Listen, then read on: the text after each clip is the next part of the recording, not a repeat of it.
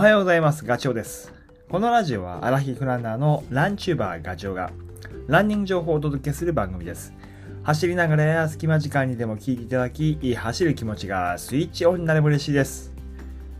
今ね、聞いていただいているこの音声はですね、え今日撮ってます。今日の日をまたいでいますね。今、1時50分です。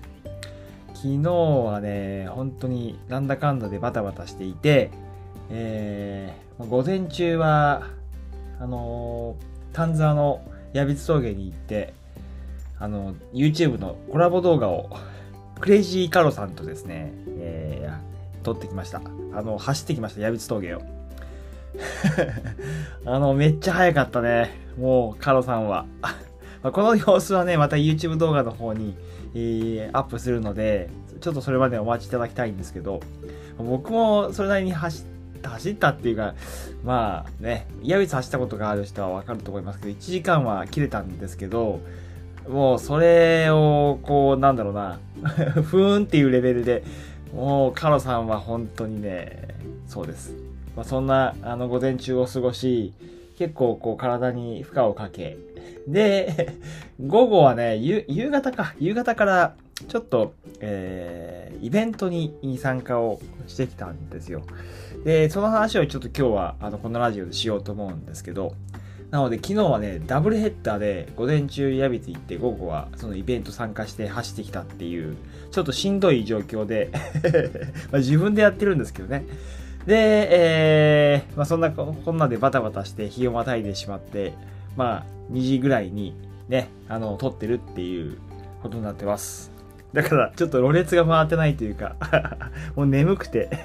えーっとですね、まあ、どんなイベントに参加してきたかっていうことをちょっと話をすると、実は東京オリンピックとパラリンピックが開催された国立競技場ですね、そこで一般のそのイベントとしては初めてだと思うんですね。ランニングイベントの企画でした。あ名前がね、ニューハレトラッククラブって、あの、ニューハレってテーピングのニューハレが主催で、まあ、そのえっと、運営スタッフとして僕が参加してきた感じなんですね。で、そのイベントはね、19時水曜日の7時から、夜の7時から2時間やって、で、中は、内容はね、ファンランっていう、まあ、本当に国立競技場の中を走るっていうものと、あと10キロのペース走っていう、まあ、初心者から上級者まで OK ですよという感じの内容でした。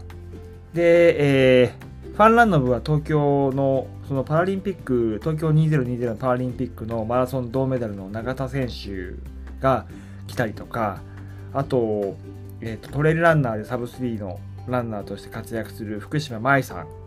がいらっしゃったりだとか、まあ、本当に楽しそうに あの、リレーしたりね、100メーター競争やったりとかして、なんか本当運動会チックなことをやってましたね。それをこう横目に見ながら、僕は、えー、ペース走の方を担当して、で、10キロは、ペースはね、キロ4でしょ？キロ4分15、キロ4分30、キロ5、キロ5分30っていうふうに分かれていて、で、僕はキロ5を担当しました。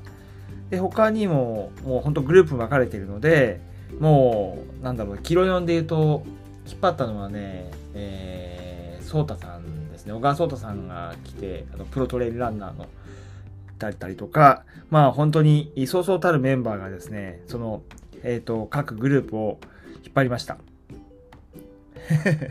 その様子はね、あの、これもキンキン YouTube の方でレポートを上げようと思ってます。国立競技場で走った様子はね。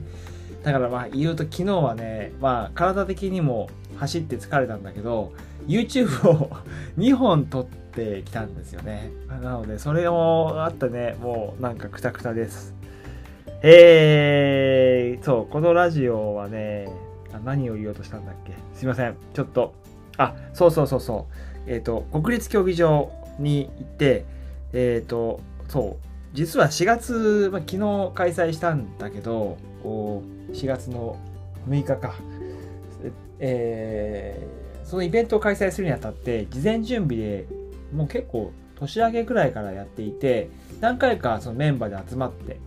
で、2月に初めて国立競技場、まあ、視察っていうことで入って、ですごい、その中、やっぱりね、すごいもう、もう圧倒される感じで、だけど、4月までは、あの、行っちゃダメだよっていう、そういう、じゃ情報の規制があったんで、もううずうずして、言いたかったんだけどできなかったって。ようやく今言えるっていう感じなんですけど。で、国立競技場はまあ4月からも、あのね、いろんなイベントが今後開催されていくと思うんですけど、思い返せば、この競技場って、えー、2015年にその、えー、解体されたその前の国立霞ヶ丘陸上競技場、えー、1958年の3月31日に、えー、開場してで2014年の5月31日まで、えー、まあ、ずっとこういろんなスポーツにスポーツが行われてたと。でまあ主だったところで言うともうね1964年の東京オリンピックのメインスタジアムですね。で使用人数は5万4000人。その、え、競技場がもう本当に今の新しい形になったのが2019年11月30日ですね。本当にあの覚えてらっしゃる方もいると思ういると思うっていうか、もう一時期すごい、ね、話題になったけど、あのデザインコンペあったの覚えてます？あのザハ、えーと、バディド、あ、バディドだよね。あ失礼、ザハ、ハディドだ。えー、予算がその国立競技場1300億円だったんだけど、えっと、なんだかんだで、えー、3500億になっちゃって、もうすごい予算オーバーっていうことで随分叩かれて、で、結果、あの、熊健吾さんの今のね、形の森のスタジアムっていうコンセプトに変わったっていうね、日本っぽいデザインで、47都道府県の、えー、集められた杉とかカラマツが屋根部分に使われていて、その屋根に使われているその方向は産地の方向、えー、方面を向いてるんだよね。北海道の、だから東北のものは、スタジアムでいうと北側に使われていたりとか、そういう細かいところで凝ってます。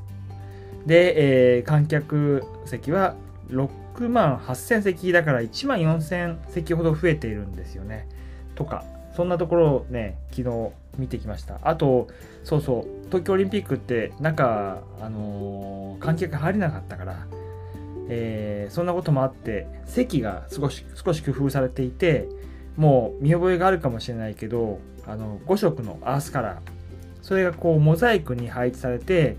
えー、要は上層階の方は淡い色で下の方は濃い色っていうそのなんていうの視覚的にねこう立体的に見えるようにで空席が目立たないようにっていうそういう工夫なんかも施されているのが、えーと、実際こう目にしてあなるほどね。あそういうことかっていうのがよく分かりました。であとねそう事前にまあこの辺を調べていったんだけどあの傾斜ね。スタンドの傾斜。これも1層2層3層って分かれてるんだけど シャドウが1層が20度。